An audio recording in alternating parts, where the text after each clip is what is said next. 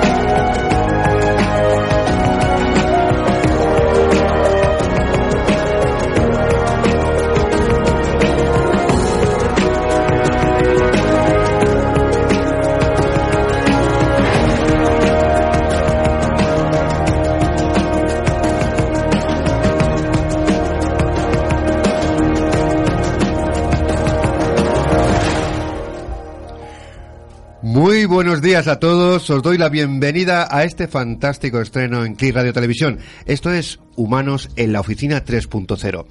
Por fin llegó el día. No os imaginéis la sensación que es estar aquí en compañía de increíbles profesionales y, por supuesto, gracias a la labor de humanas y humanos que llevan aquí haciendo radio y siendo líderes ya bastante tiempo, sin los cuales además esto no hubiera sido posible. Y prometí decirlo dar las gracias a Javier Lillo, Javier Sandoval, a gente como Teresa Porta, a Brina Fajardo y muy especialmente a todas estas personas que son auténticos líderes en la radio que engancha, con más de 60 profesionales. Y aquí estamos gracias a ellos.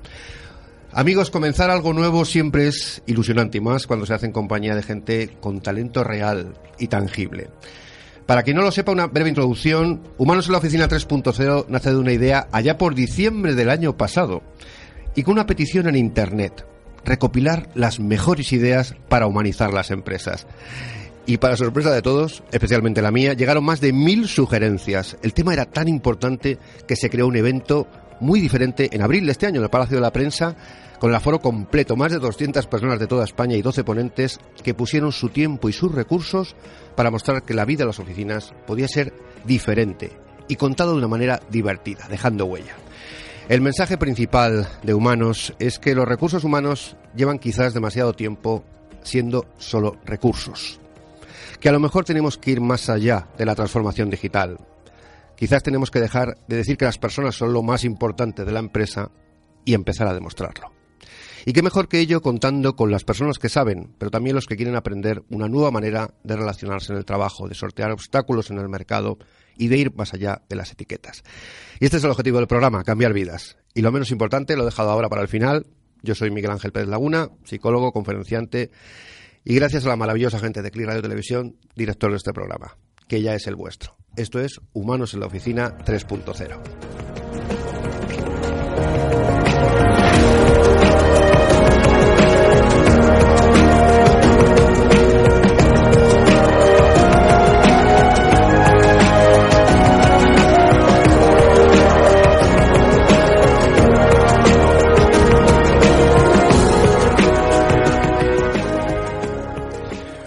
Pues vamos eh, a ver a quiénes tenemos aquí, a invitados, invitadas excepcionales para este gran estreno.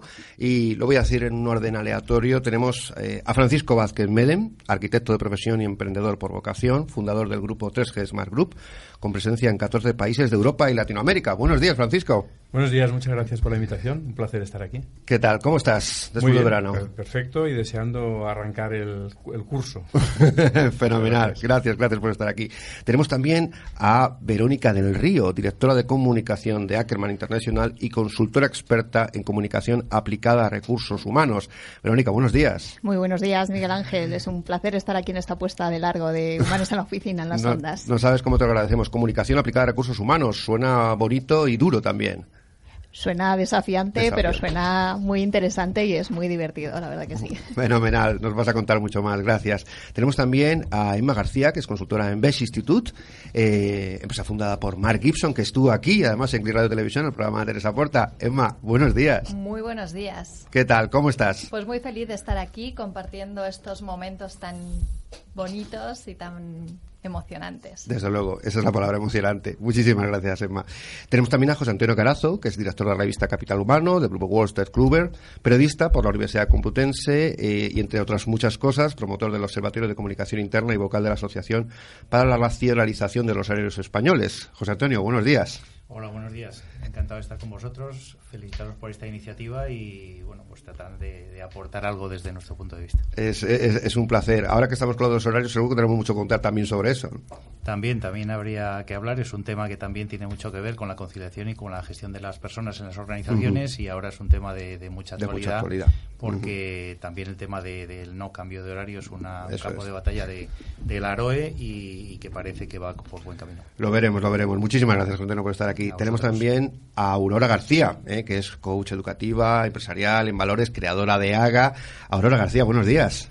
¿Qué tal, Miguel Ángel? Buenos días. Bueno, bueno, eh, coach de valores, valores, qué, qué importante, ¿verdad? Que los tengamos Eh, ahora. Efectivamente. Si hablamos de personas, si hablamos de humanos, no podemos dejar de hablar de valores. fenomenal, fenomenal. Gracias por estar aquí, Aurora. Gracias a ti por Y invitarme. último y no menos importante, por supuesto, José Ochoa, eh, eh, impulsor de equipos, eh, autor de libros de desarrollo y todo un referente. José, buenos días. Hola, buenos días Miguel Ángel, buenos días a todos. Último, yo creo que cuando se hace equipo, y aquí me siento en equipo, nunca hay nadie que es el último. desde luego, desde luego. No, el último, si hay el último mono, soy yo. Que lo sepáis, que es el que está aquí. Por supuesto, tenemos además aquí a un entregado público. Este es un estudio pequeño para los que no, eh, no, lo, estáis viendo en vídeo. eh, que ha venido, bueno, pues a pasar un buen rato. Unas personas que han venido a pasar un buen rato. También a tener, eh, bueno, constancia en redes sociales. Así que por ese esfuerzo, yo voy a pedir, aunque estemos en la radio sin hacer, sin tocar mucho la mesa, un aplauso para ellos. Que han venido para acá. Así nos animamos a aplaudir si decimos algo realmente inteligente. ¿De acuerdo? Pues eh, vamos con un tema que, que es el que nos va a tratar eh, en, este, en este primer programa. Y es un tema importante. Es el tema de por qué los humanos se van de la oficina. Bueno, empezamos contestando. Vamos a ver, os vamos, sí, perdonar, os, os, os comento directamente un poco cuál va a ser el, el- lo, que, lo que nos vamos a pasar para saber cómo el talento, de acuerdo, está cambiando y cómo esa retención de talento. Hay una encuesta que yo he tenido eh, ocasión de ver, además hace tiempo, que decía que una consultora, eh, una importante consultora decía que dos de cada tres personas estaban felices en el trabajo. Esto fue una, una empresa, bueno, no recuerdo cuál, pero una encuesta de hace dos o tres meses. Yo lo dije esto en la primera edición de Humanos en la Oficina. Eh, esto era casi tan creíble como el número de CEOs que hay en LinkedIn. Al final, mm, tenemos que pensar qué es lo que hace que las personas se decidan por un proyecto o huyan de él. O sea, más allá de lo que parece eh, evidente, vamos a ver lo que, bueno, lo que opinan nuestros invitados y sobre todo eh, dar pistas de lo que de lo que podemos hacer. Así que la primera pregunta, ahora sí que lanzo al ruedo es ¿tenemos que dejar de hablar de retener el talento o sigue siendo un término válido? Lo lanzo para quien se atreva. No sé, a mí me parece lamentable el término. O sea, de retener el talento, yo creo que eh, no, no hay que retener a nadie, no hay que obligar a nadie. Yo creo que hay que eh, trabajar, hay que crear un ambiente donde la gente quiera ir. O sea, yo creo que las empresas han dejado de elegir a las personas y son las personas las que eligen las empresas. Cual, el tema ha cambiado totalmente. O sea, no la empresa no tiene que hacer nada. Tiene que crear un ambiente, tiene que crear un, un lugar, eso es la, la parte de arquitectura mía, que me veréis durante la, la tertulia, tiene que crear una- un, un- ecosistema que atraiga a la gente, porque si no se van a quedar solos. Un ecosistema. Yo, creo que quizá nos ajustamos a veces demasiado a, a las palabras y de- nos vamos un poco de- del término y del concepto. Yo creo que hay que retener, hay que tener la capacidad para retener a las personas, no para obligarlas a que se queden. Es decir, retener es tener la capacidad de que se quede con nosotros si quieren, con lo cual, eh, si tenemos las condiciones eh, adecuadas para que quieran quedarse en la empresa, estupendo. Para mí ese es el concepto de retener, no Sí, es el concepto de obligar. Un poquito polémica, que si esto no es A ver, ese concepto de retener es un concepto ya de, de, de resolver un pinchazo. ¿Vale? O sea, ya es como de actuar contra porque sabes que se te van. Entonces yo creo que, que hay que hacerlo con más naturalidad. Sobre todo es una palabra con una connotación un poco negativa en el sentido de, de- de- de marcar una unidireccionalidad, ¿no? Es decir, o sea, yo creo que más que hablar de retener, que obviamente a una empresa los profesionales que son buenos y les están aportando les interesa que sigan en ella, es más hablar del concepto de compromiso, ¿no? De que quieran estar con nosotros y que mientras estén con nosotros den lo mejor de sí mismos, ¿no? En el momento que esa aportación de valor ya no sea al 100% por parte de la empresa con el profesional y del profesional con la empresa, yo creo que para ninguna de las dos partes es, es interesante que, que se mantenga esa relación, ¿no? Eso es, eso es. Sí, Yo creo haría- que, perdón. Quien quieras. Yo creo que la palabra es cambiarla por atraer el talento y una vez en casa seducirles para que se queden, fidelizarles más que retenerles. Yo me haría otra pregunta. Es si verdaderamente estamos permitiendo que las personas expresen todo su talento en las oficinas. Que expresen su talento. Realmente eh, yo creo que hay muchas personas que no están haciendo lo que le de, de verdad eh, saben hacer bien en las oficinas, están atrapados en otras en otras tareas, en otras funciones y no están sabiendo eh, las empresas potenciar, impulsar ese talento que tienen dentro. Y cuando una persona quiere irse a otro lugar, quizás es para que pueda tener la- las condiciones necesarias para de verdad poder expresar y compartir su talento, su verdadero talento. Sí. uno- una pregunta ahora que habláis de, habláis de ecosistema, habláis de que la gente se siente atrapada.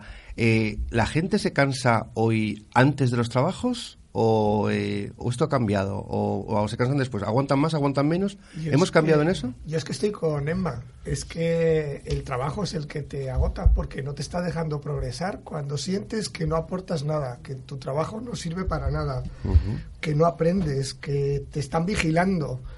En realidad, si dices que el 50% de los empleados está buscando trabajo, es porque piensa que puede estar mejor en otro sitio. Puede parecer una perogrullada, pero es muy serio. O sea, la mitad de la gente está pensando que probablemente estaría mejor en otro sitio. Y eso es ya un despido interior. De- alguna manera ya se han ido. Claro, claro. Bueno, hace- mucho tiempo que se dice que la gente no se va de las empresas, se va de los jefes. Se va de los jefes. Eh, yo creo que el crear las condiciones para que la gente se quiera quedar, eh, ahí coincido con Emma y, también con, con Verónica, que en el concepto de, de compromiso, si somos capaces de comprometerles en nuestro proyecto, es más fácil que se queden. El problema está en que muchas veces somos capaces de atraer talento, pero no luego de hacerlo aflorar dentro de la empresa. Claro. Entonces ese talento se queda, pero se queda dentro de las personas y difícilmente se, se expresa. ¿Por qué? Pues porque no tenemos a lo mejor la cultura suficiente para eh, que, que aflore, para que la gente eh, se sienta importante dentro de la empresa, se sienta con la libertad de, expresar eh, sus ideas, de, que puede aportar dentro de la empresa y entonces pues una de dos o, el despido interior que, que ha comentado José, es decir, se quedan y se callan o lo peor, que se van. Que se van, desde luego. ¿Os ha pasado, os ha pasado alguna vez, lo digo porque yo como director de, de talento en mi otra vida, antes de ponerme en micrófonos, eh, que la gente, que hay alguien que yo ya os haya dicho, José Antonio, eh, José, Aurora, Verónica, oye, eh, me voy, no aguanto más aquí. ¿Os ha pasado? ¿Habéis tenido la experiencia, Francisco? Sí. Sí. Sí, o sea, yo lo he vivido a los dos lados de la mesa, por decirlo de algún modo, ¿no? O sea, de alguien de tu equipo que te ha dicho, pues, este ya no es mi sitio, lo siento así, y, y yo también, pues, lo, lo he dicho muchas veces, ¿no? O sea, Claro. para mí es el mayor signo de compromiso, cuando tú no te sientes al 100%, cuando ya no consideras que ese es tu lugar, cuando ya has sufrido ese despido interior, me parece, vamos, lo mejor que uno puede hacer es sentarse y decir, quiero irme de aquí y, y me, me voy. O sea, Claro, yo creo que también hay una cosa, el, que el término trabajo yo creo que que también está, está cambiando, porque mi generación, que yo soy baby boomer por un año y depende de qué clasificación me libro, ¿vale?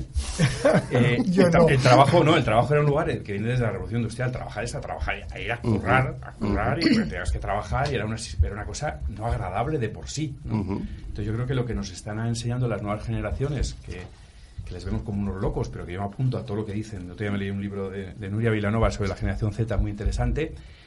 Yo me apunto a todo de la generación Z, ¿vale?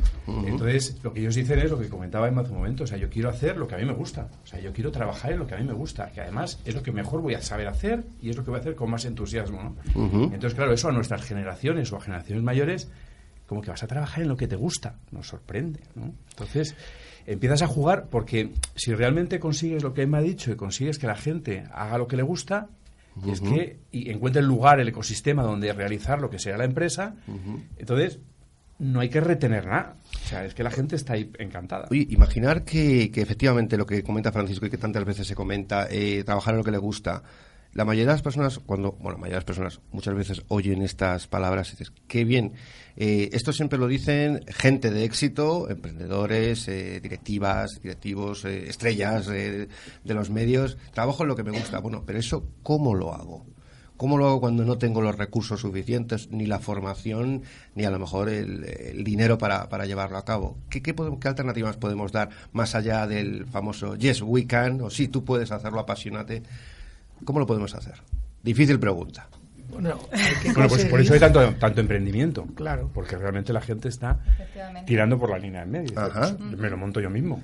Ajá. Pues esa, es, esa es la razón del número de, de- de startups, Claro. del número de, de freelance, del número que está creciendo.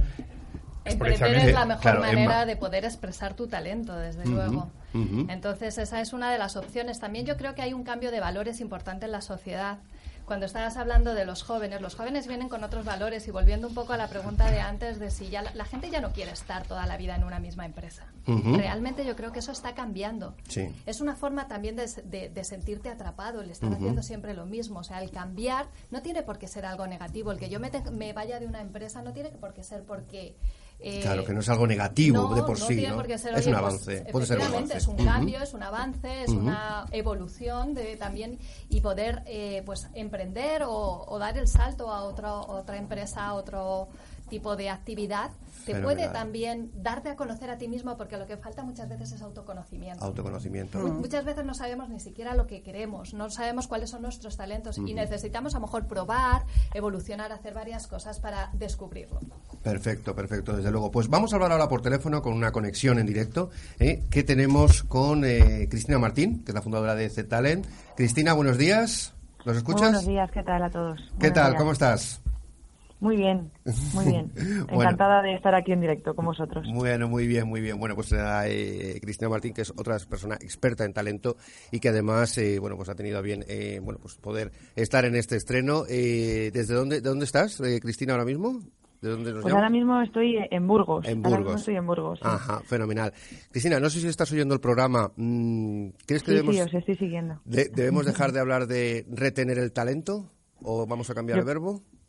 Yo creo que sí, ¿eh? que la palabra retener, como, como decías en algún momento que te he escuchado, pues, ah, eh, tiene mucho que ver con el secuestrar, ¿no? Parece como que queremos Secuestrar. quedarnos con algo que, que, que no, que no nos pertenece y que queremos tenerlo ahí eh, pese a todo, ¿no? Eh, y no se trata de retener, se trata de enamorar, de conquistar, para que la gente se quiera quedar, ¿no? Se quiera quedar desde la opción libre y voluntaria de querer estar eh, en una empresa porque se sienta bien y haga lo que le entusiasma y lo que le apasiona y se sienta realizado, ¿no? No por el hecho de decir "Es- tienes que estar aquí porque porque tienes que estar aquí, ¿no? Al Claro. final es una relación que podríamos hacer el símil con una relación sentimental, con una relación de amor, es decir, eh, conquistas y mantienes a tu pareja porque le ofreces algo bueno y haces que día a día se quiera siga apostando por ti y se quede o quieres secuestrarla y retenerla eh, no sé no de alguna manera.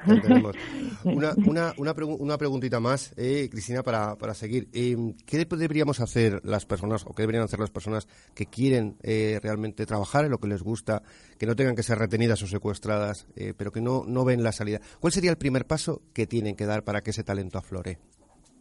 Mira, lo habéis dicho, una compañera lo acaba de comentar y ha, ha hablado de autoconocimiento.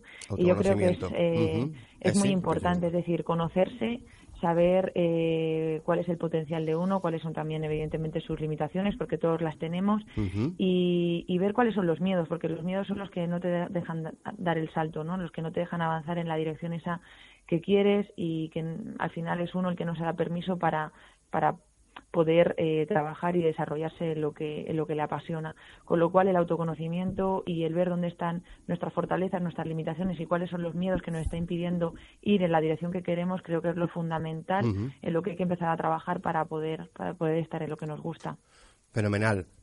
Fenomenal. Pues, eh, Cristina, te agradecemos mucho la llamada, o sea, que hayas respondido a nuestra llamada. Sí. ¿Dónde te podemos encontrar si los oyentes quieren, eh, quieren bueno, pues saber más de ti? ¿Dónde te pueden encontrar? ¿Alguna página web?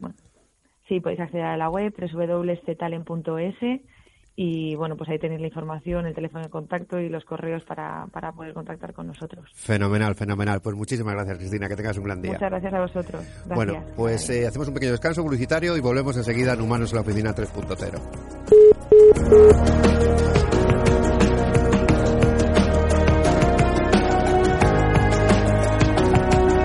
Porque no todas las aguas son iguales, cuando bebas agua mineral, acuérdate de mirar la composición mineral.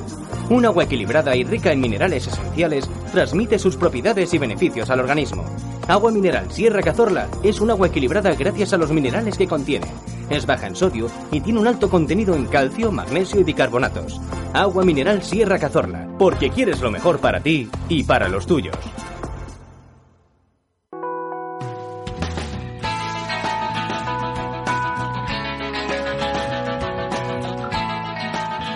Cuando estés dispuesto a dar el primer paso, asegúrate de recorrer el camino con alguien que comparte tu mismo sueño. Date a conocer a través de Click Radio TV, la radio que engancha. Nosotros estamos por ti. Contacta con nosotros a través de info@clickradiotv.es.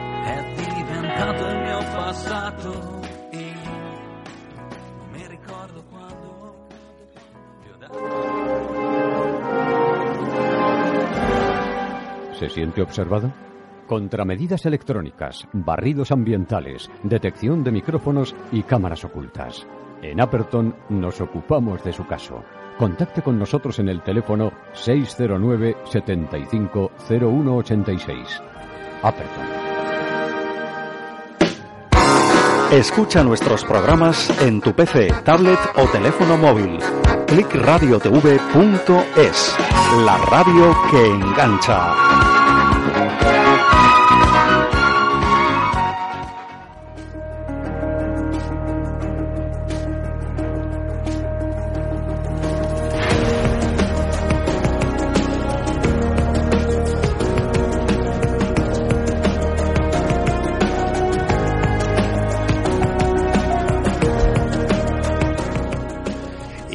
Seguimos de nuevo aquí en Humanos en la Oficina 3.0 y, mm, y seguimos hablando de talento, seguimos hablando de ese compromiso y seguimos hablando de las personas que se quieren ir de la oficina.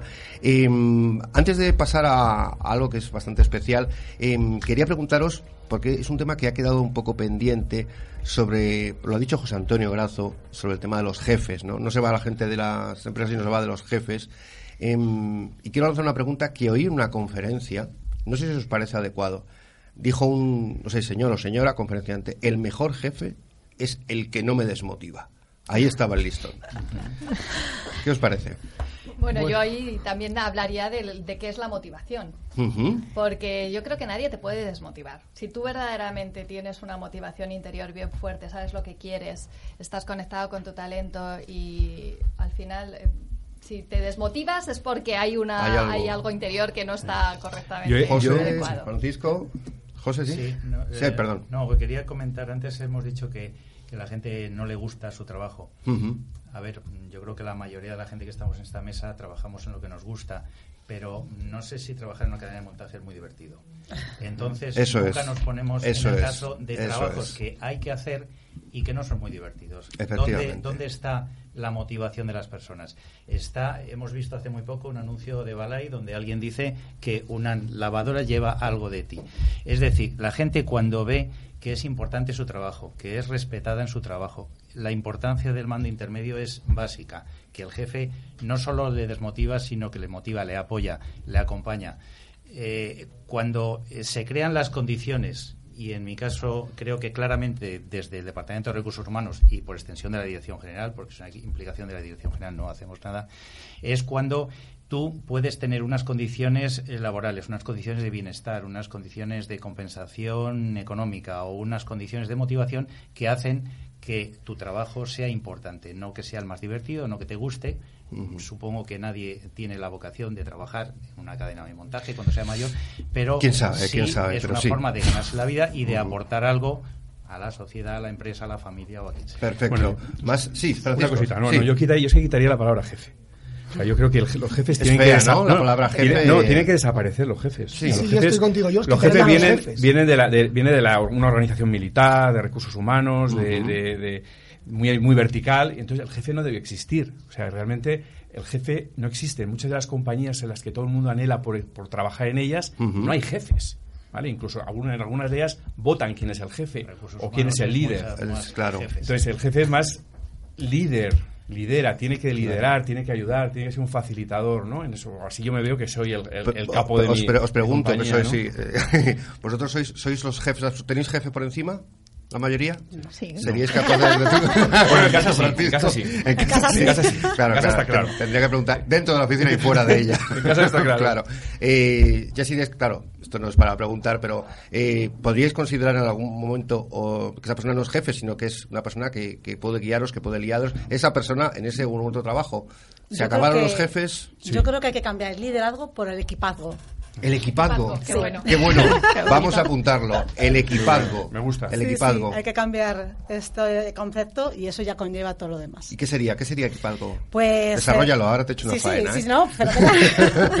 Pero pasar del liderazgo al Ujú. equipazgo, Al equipazgo. es eh, tener el líder que, como ha dicho Francisco, eh, facilita el desarrollo de las personas, su potencial, eh, facilita eh, que haya un trabajo colaborativo, un trabajo en equipo y donde haya innovación ¿no? de cara a ese futuro, Claro. para que haya ese Y, crecimiento. y- y ya que hablamos de equipos, ¿y qué pasa con el caso de mm, personas eh, que son jefes, que no les gusta ser jefes y además no les gusta dirigir gente?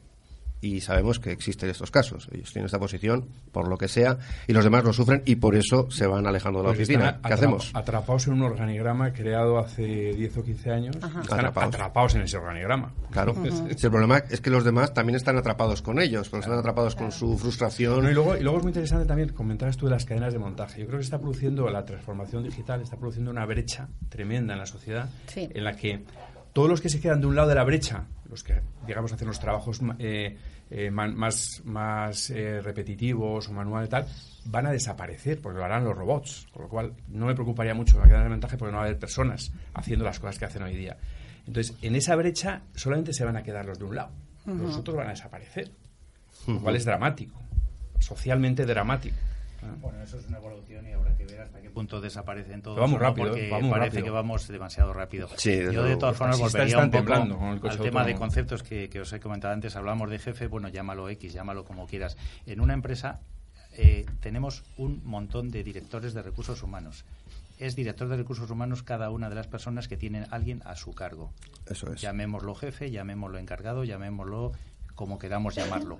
Si tú tienes una mala relación con tu jefe inmediato, las cosas no van a ir bien. Si la tienes buena, van a ir bien. ¿Por qué? Porque esa persona es a la que inmediatamente le vas a contar un problema, te va a tener que resolver algo, te va a tener que orientar o te va a tener que acompañar en Eso tu es. desarrollo. Por eso insisto en que es fundamental. Yo no uso tanto la expresión mando, eh, jefes, como, como mando en el sentido de las personas que tienen Ujú. alguien a su cargo. Yo y creo- yo creo que la- es, es fundamental incidir. Los mandos Ujú. intermedios son críticos en Desde luego, si os parece bien, perdonar, eh, tenemos una serie de testimonios, ¿de acuerdo?, que, que hemos recopilado, ¿vale? Y eso nos puede alimentar mucho más el debate para poder eh, comentar, ¿de acuerdo? Además, el temas de comunicación, que seguro que tanto Verónica o de emprendimiento o Emma y todos los demás podéis, eh, podéis ver. Así que vamos a pasar a la sección, si se puede, Sí, ¿verdad que sí? Me dicen desde parte técnica que sí se puede. Eh, testimonios humanos.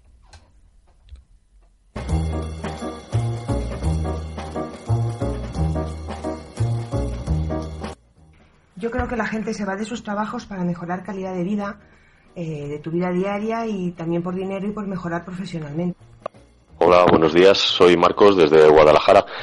Y bueno, yo creo que la mitad de las personas en activo buscan trabajo porque tienen una formación que es superior al trabajo que tienen y no les llena. Pues por un lado la precariedad laboral que hace que a veces los trabajos no sean tengan las condiciones que deseamos, por otro lado veces la frustración personal o, o profesional, que queremos encontrar un trabajo mejor y estamos frustrados en el que estamos y siempre queremos ir a algo mejor. Y por otro lado, eh, una cultura nueva que es más anglosajona que tenemos en nuestro país, que ya no pensamos que un trabajo es para toda la vida, sino que vamos cambiando cada cierto tiempo intentando siempre mejorar. Huir de un trabajo por varios motivos que no te dejen tener iniciativa propia para pro progresar y mejorar en el trabajo, que no te valoren como empleado, la confianza, si no hay buen ambiente con los compañeros o el jefe, mejor desaparecer de ese trabajo. Personalmente, para mí, ahora mismo hay tres razones por las que huir de un trabajo.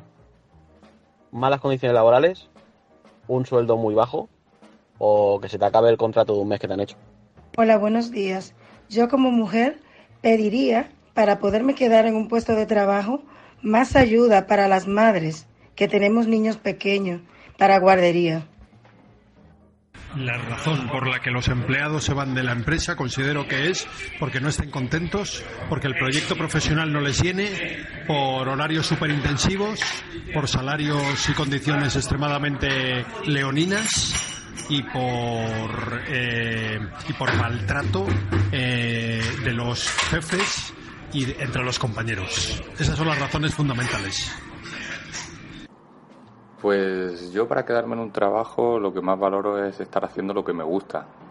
En mi caso soy médico y es algo tremendamente vocacional. Eh, también valoro, por supuesto, el, el entorno para quedarme en un trabajo, los compañeros, eh, horarios, etcétera. Está claro que hay gente que te, en 10 minutitos puede alegrarte el día o puede amargarte la vida, con lo cual para mí el ambiente laboral es muy importante. Y por último, casi en un segundo plano, el aspecto económico, sin dejar de ser importante y que haya un, un equilibrio entre mi trabajo y mi remuneración. Fenomenal. Bueno, pues aquí tenemos, oye, muchos testimonios, eh, los que hemos podido oír. Eh, se habla de ayudas, se habla de, mm, eh, bueno, de equipos, se habla también de ambiente. Eh, curiosamente se habla poco de sueldo. O sea, que quiere decir que efectivamente empieza siendo importante, pero empieza a ser algo considerado no tan prioritario. ¿Cómo lo veis? Y deberíamos hablar de ello no porque sea un factor motivacional, que no lo es, sino porque en los últimos 10 años se ha abusado mucho de la fuerza laboral, llamémoslo así, y se ha depauperado sus condiciones de trabajo. Entonces las condiciones de trabajo a veces son penosas, incluso para gente muy joven, que su primer trabajo les hablas el primer día y te dicen, bueno, yo estoy aquí hasta que encuentre otra cosa, porque con estas condiciones no voy a poder seguir. Claro. Imagínate la motivación que puede tener alguien así. Es decir, es una, una plataforma base que en muchos trabajos no se da. Quería preguntar a Verónica eh, por el tema de la comunicación. Han comentado algo en los testimonios eh, sobre la manera que la gente se comunica, si estás en un mal sitio, si estás en un sitio donde la gente, eh, bueno, no se relaciona contigo bien, es cuando empiezas a, a escapar, ¿no? ¿Cómo, cómo, ¿Cómo vives tú esas señales o si, si te ha pasado alguna vez con gente, como directora de comunicación? Hombre, desde luego que, a ver, el tema de la comunicación eh, corporativa y la comunicación interna en este caso, eh, pues se ha- eh, hemos evolucionado y yo creo que las cosas cada vez se están haciendo mejor, pero, pero queda mucho por hacer todavía, ¿no? y, y sí es cierto, y yo creo como profesional de la comunicación, siendo honesta, que, que la comunicación no es la panacea, no es la solución a todos los males en una organización, eh, pero sin duda sí que creo que una mala comunicación estropea las cosas y dificulta muchísimo la... Me parece maravilloso lo que dice Verónica del Río eh, y además me parece muy honesto. La comunicación no es la panacea, obviamente es muy importante, obviamente es un factor eh, relevante para, para incrementar esa, esa motivación, esa productividad, pero a veces esperamos demasiado de soluciones de liderazgo, de equipo, de motivación, de bienestar, eh, ¿está todo dependiendo de factores externos o no? Yo creo que estamos acostumbrados un poco en general a que nos hagan las cosas. A que nos hagan las cosas. Entonces, claro, en comunicación, como bien dice ella, está esperando a que, a que, oye, que lo resuelva comunicación interna. Como estos puestos que han creado de director de transformación. Pues director, pues el director de transformación que transforme la empresa. Y hemos dejado poco a, a la gente su iniciativa propia. Entonces, yo creo que la comunicación, si un área de comunicación solamente se preocupara de permitir la comunicación, o sea, simplemente de permitir y facilitarla, pues la comunicación fluiría. Y además, eh, algo que, mm, bueno, que ha dicho eh, eh, José Antonio, cuando la gente comunica que, eh, que no le gusta, o sea, que el trabajo, mm, eh, bueno, pues eh, no le gusta o no es un trabajo especialmente importante, ¿cómo comunicaría eh, a ese jefe intermedio? Perdón, que me he liado. José Antonio ha dicho que todos somos directores de recursos humanos por mandos intermedios. Sí, vale, entonces, esa comunicación de la cara Verónica y, y de la cara Francisco, mm, ¿cómo aprender para que efectivamente esas personas sientan que ese director es su líder? Bueno, yo creo que en una empresa hay dos aspectos mm, muy brevemente o muy esquemáticamente en comunicación. Una es que desde, desde arriba haya eh, transparencia y haya Ajá. fluidez en las comunicaciones. Y coherencia. Y después, sí, Coherencia. coherencia. Oye, y perdón. ¿transparencia significa decirlo todo? Transparencia. ¿En la empresa? En mm, absoluto. ¿no? O sea, yo creo que tenemos que superar también el, el, el síndrome ahora que tenemos de, de comunicar todo. Y no es verdad, todo lo que se puede contar no es importante ni es interesante contarlo. Yo creo que Interesante en el sentido de- del público al que vamos, ¿no? De que les interese a ellos y de que les vaya a aportar valor. Yo creo que es, eh, es contar lo que para las personas es, Es relevante. relevante. Y después, eh, la otra parte es la comunicación informal, es decir, que haya una cultura en la que esa comunicación informal fluya entre, entre compañeros, entre mandos, entre distintos departamentos. Pero yo creo que el, eh, o sea, el conjunto, habíamos hablado de la importancia del salario. Según el último estudio de Randstad, Sí. lo más importante que para las personas es el salario y lo segundo más importante es la conciliación. Sí. El salario, a partir de que tienes un salario suficiente, pasa a un segundo plano. Si evidentemente el salario es muy bajo, pues tu prioridad sería conseguir un mejor salario. Pero si tienes suficiente y tus eh, necesidades están Ujú. cubiertas, hay otras prioridades que, están subiendo y una de ellas es la conciliación, que puede ser eh, atender a tus hijos, atender a tus padres, atender a eh, tus hobbies eh, y tener eh, una serie de posibilidades. Nosotros, por ejemplo, en, en Voltes Club, en el libro blanco de la conciliación, tenemos más de 100 medidas. Es decir, un rango muy amplio que, eh, que puede atender casi cualquier necesidad. Permítenos, Juan Antonio, para que eh, podamos eh, tenerlo todo. Lo del sueldo que dices, además, es tan importante. Ya lo comentábamos en el primer Humanos en la Oficina, hablábamos del sueldo mínimo viable, que es el que te permite poder vivir razonablemente. ¿Y eso quiere, qué quiere decir? Pues poder comprarte un pantalón o una chaqueta al mes, aparte de poder comer. Es el famoso sueldo mínimo viable. Eh, y en esa comunicación de la que hablamos, eh, quería saber la opinión también de, eh, de Aurora, porque ella es experta en valores. ¿Cómo comunicamos los valores para que la gente se quede? Bueno, pues eh, me viene muy bien que me Tienes, tre- tienes 30 segundos que tenemos una llamada. Pues hay que empezar desde la persona, con ella misma, eh, luego trabajando en el equipo y conectando entre todos ellos, para después eh, es hacer valores de la organización, es decir, desde abajo hacia arriba, no desde arriba hacia abajo. Desde ahí se construye una cultura en valores compartidos. Los valores, eh, Emma, estoy haciendo así como una ronda rápida. Eh, ¿Los valores, Emma, también se comunican en emprendimiento de la misma manera? ¿Qué valores tiene el emprendedor para hacer equipo? Fundamental, porque el emprendedor al final lo que, lo que ha de hacer es emprender desde sus valores y eh, poder contar con un equipo que esté alineado con esos valores. Fenomenal, Porque es ahí donde entramos a la otra parte del salario que es bien importante, que es el salario emocional. Ah. Cuando yo estoy en una organización en la cual se están poniendo en alza los valores con los que yo también eh, comulgo, es donde yo me siento bien. Claro. Y es muy, muy, muy importante bueno. esa parte. Ahora que habla Emma del salario emocional, Francisco, tú que eres arquitecto, el salario, la emoción se construye. ¿Podemos construirla La como salario? a ver, las oficinas, la gente se Pregunta va- difícil ya, ¿eh? No, no, No la, gente, no, la, gente, la gente se va a las oficinas también porque son horribles todas. O, sea, Sí. o hay muy pocas bonitas. O sea, esa es una, también una realidad.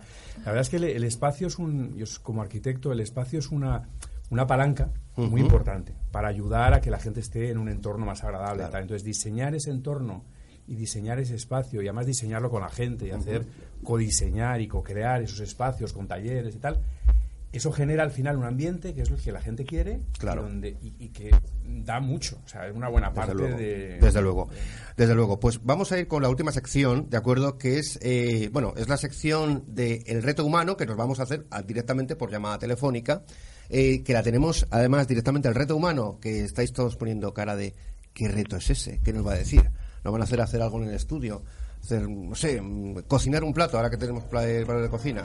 Pues vamos con el reto humano.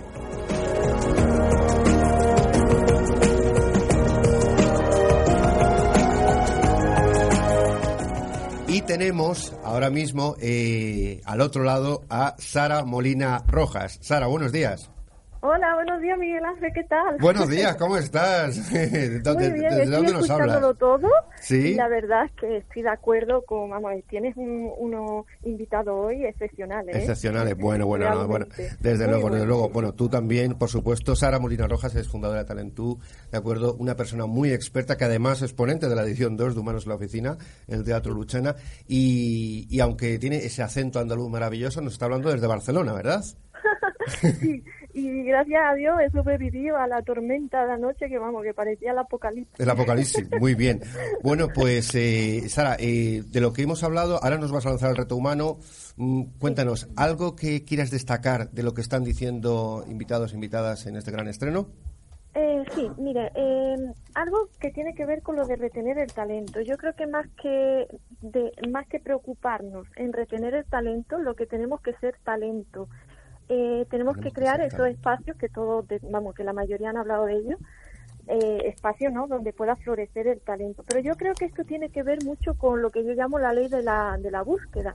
Al final no es la ley de la atracción, es decir, al final encontramos lo que vamos buscando. Es decir, si hay un trabajador que está en modo crítica, que no cree en sí mismo, que es Vale. dependiente, que no es proactivo, pues al final, eh, bueno, pues ese patrón interno para de- manifestar, desarrollar su personalidad, pues al final va a, a mantenerse en trabajo con un jefe que esté siempre Muy bien. controlando, siempre en modo crítica.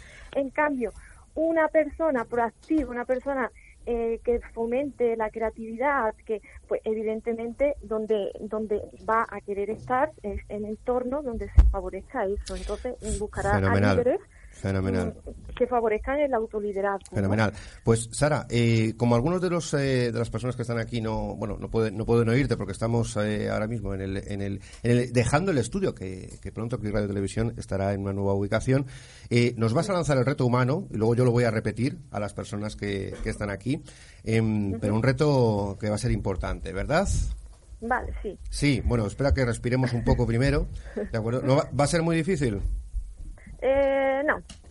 bueno, van a van a desarrollar un poquito lo que es la imaginación, eso sí. Vale, bueno, va a desarrollar la imaginación. Vale, pues ve, eh, nos lo cuentas, yo lo voy contando, lo voy repitiendo para que las personas que están aquí, eh, bueno, pues puedan saber de qué va el reto y te, de- ya te, me despido de ti directamente eh, y, y hablaremos y hablaremos seguro que muy pronto. Pues ahí pues, está Sara Molina Rojas. Que Sara, ¿dónde te pueden encontrar? ¿Cuál es tu página web? En saramolinarrojas.com. Oh, qué facilito, fenomenal.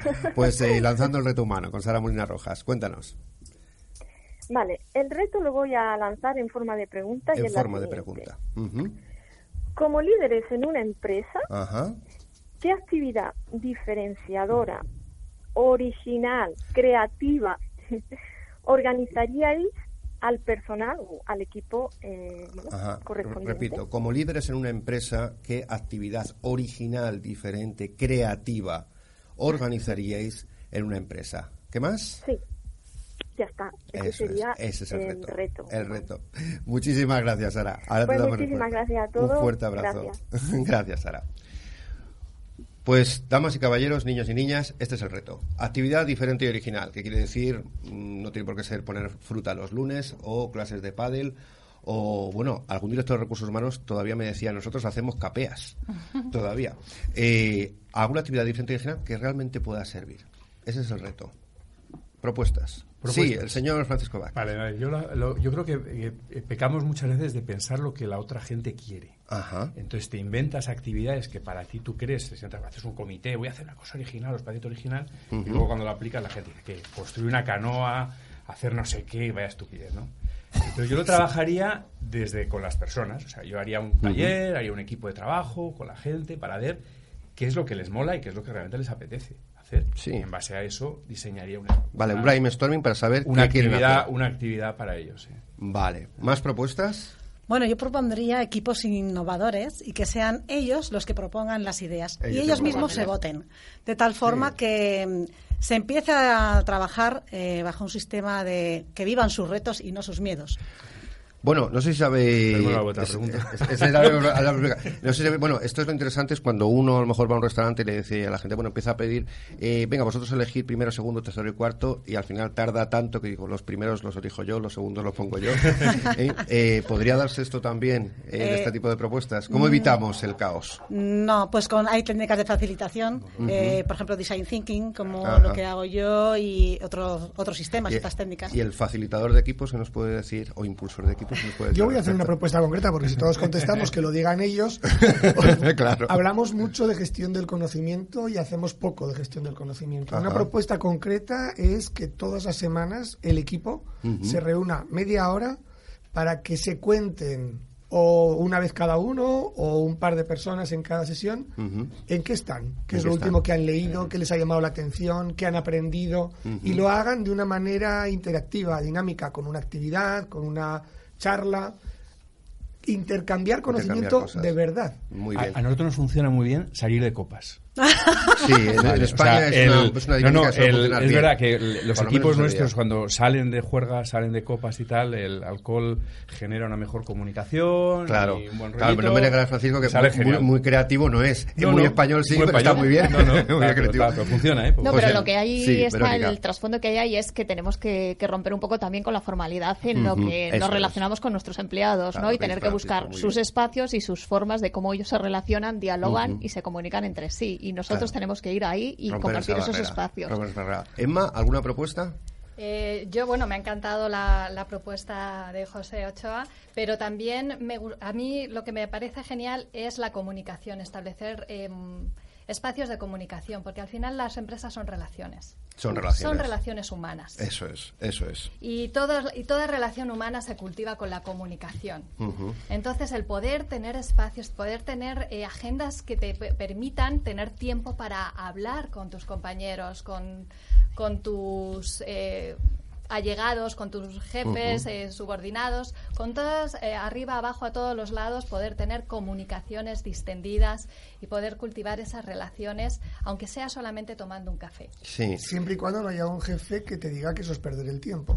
También, Eh, Pero también. desde ese punto de vista de que al final estás cultivando las relaciones y también eso, como decíamos antes, tiene que- mucho que ver con el salario emocional. Lógicamente hay que poner unos límites, no podemos estar todo el día Claro. de cháchara, ¿no? Eh, Claro. Pero sí que tener esos espacios, inclusive arquitectónicamente, Claro, se podrían claro, es que- diseñar esos espacios que animen a la conversación durante ¿Y un cómo, ¿Y cómo genera esa, estamos ya en los últimos minutos, sí que os voy a pedir una ya brevedad, ¿cómo se genera esa confianza para que haya esa comunicación? ¿O alguna de la- una nueva propuesta de este reto, José Antonio? No, yo sí os iba a hacer una, una, una propuesta que no es una propuesta hipotética, es un caso real que llevamos a cabo en, en Voltes Clubes. Hicimos un concierto participativo. Concierto participativo. Casi Ah, mil bueno. personas en plantilla, 250 participantes voluntariamente. El proyecto se lanzó en mayo y se comunicó, con lo cual la parte de comunicación es importante. Se llevó a cabo en el Auditorio Nacional de Música en octubre. Dos meses de ensayos en tiempos libres. Nadie sabía cantar y nadie sabía música, o prácticamente nadie. Tuvimos entre todos que buscar al director del coro, Qué al director bueno. de la orquesta, a la orquesta, Ajá. alquilar el auditorio, cantar y cobrar la entrada. Y esa entrada, esa recaudación fue para una fundación benéfica. Qué. Todo eso fue un trabajo muy intenso, voluntario, con mucho entusiasmo y en los ensayos ahí no había eh, categorías de ningún tipo. Estábamos codo con codo desde el directivo eh, de más alto nivel hasta el último operario eh, de, todo ¿Nos po- tipo. ¿Nos podrías decir esta maravillosa iniciativa quién cantaba mejor?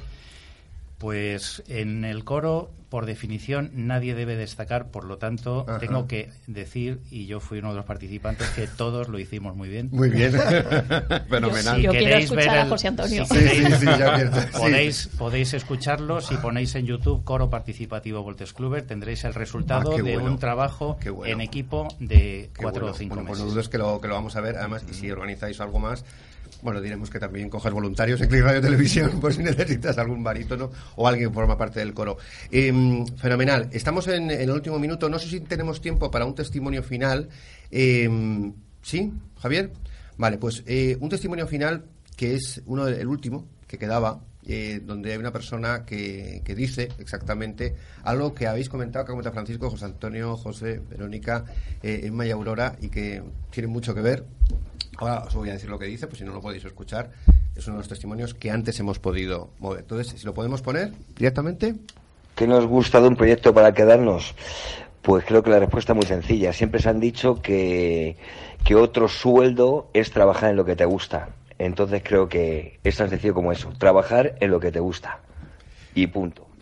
Pues fijaos, este era ese testimonio, trabajar en lo que te gusta, que como bien decía José Antonio, no tiene por qué ser, de acuerdo a algo que te guste, que te apasione, como a lo mejor estar en una cadena de montaje, pero sí que dé significado o de sentido a lo que haces, ¿no?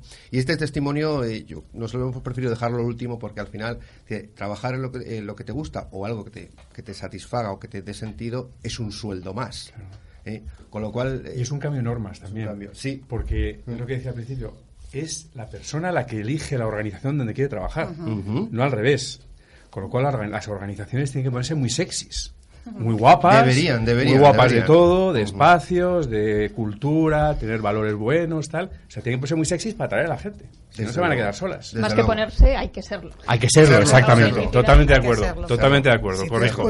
Hay que no serlo. eres, saldrán porque, corriendo de porque nuevo. no, y además, Verónica, porque detectan la incoherencia en cero coma. Vamos. Esa- Vamos. Desde luego, desde luego. Bueno, pero es para las empresas que ya son sexy, solo tienen que, bueno, ponerse un poco más. Y las empresas que no tienen ese, ese marchamo, tienen que ponerse las pilas. Porque ya no vale eso de, bueno, es que no hay, hay mucha gente, si no viene este ya vendrá otra persona. No, la gente está empezando a elegir. Creo que yo, desde luego es mi, mi opinión personal, la gente está empezando a elegir. Está La gente buena, a- desde luego. Sí, Mm. la gente con, con talento, pero con talento tangible. ¿eh? Hablaremos en otro programa de personas que dicen, yo es que tengo, hago esto, hago lo otro, conozco tal, conozco quién. Y luego, eh, esto lo decía muy bien Mark Gibson, que es el fundador de, de Best Institute, que algo que te apasiona tiene que divertirte y también hacerte ganar dinero.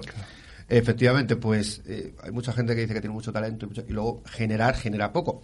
Puede ser que por mala suerte, pero ves que no avanza de ninguna manera, ¿no?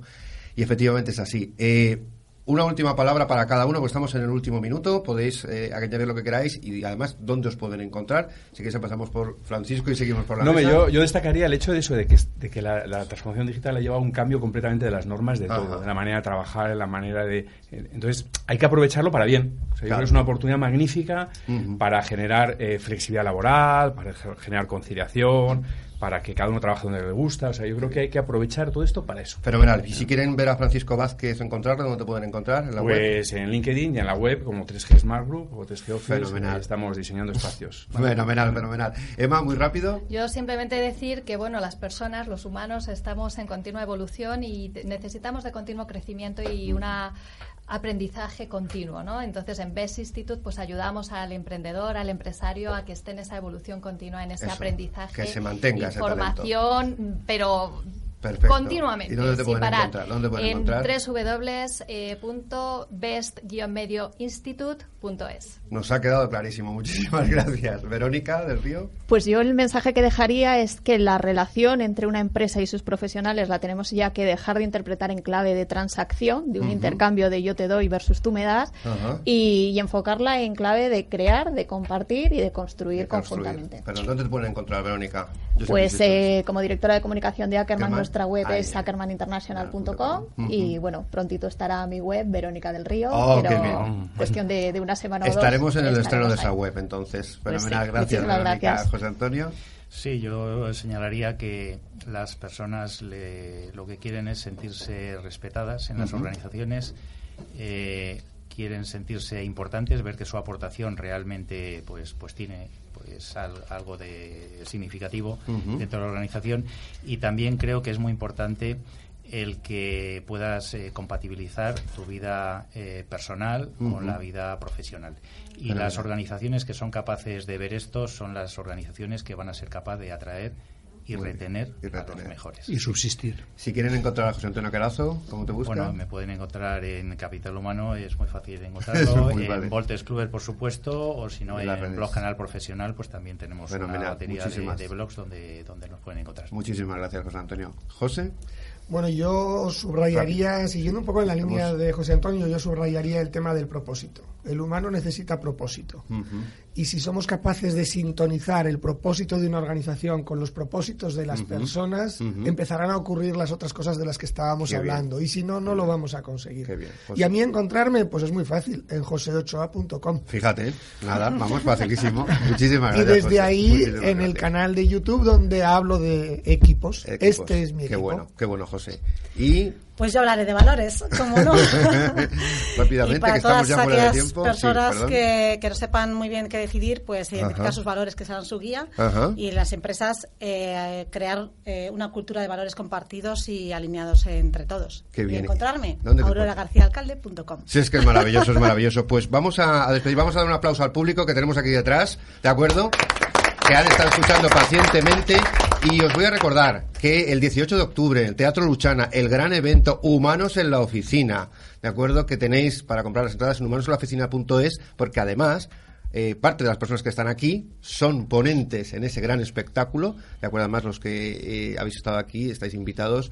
Eh, un espectáculo que está destinado a humanizar las oficinas y el primer formato, el primer espectáculo en formato de recursos humanos, en formato show, que se hace en España y que desde luego eh, espero de verdad que, que os guste mucho. Y la semana que viene vamos con un programa espectacular porque hablaremos con humanos y con humanas de eso de la felicidad. Y estarán aquí con nosotros Javier Cantera, Paloma Fuentes, Silvia Escribano, Elena Baisauli, Laura Macías. Gracias Sánchez aquí en el programa eh, más humano de la radio online, en Click Radio Televisión, la radio que engancha. Gracias a todos.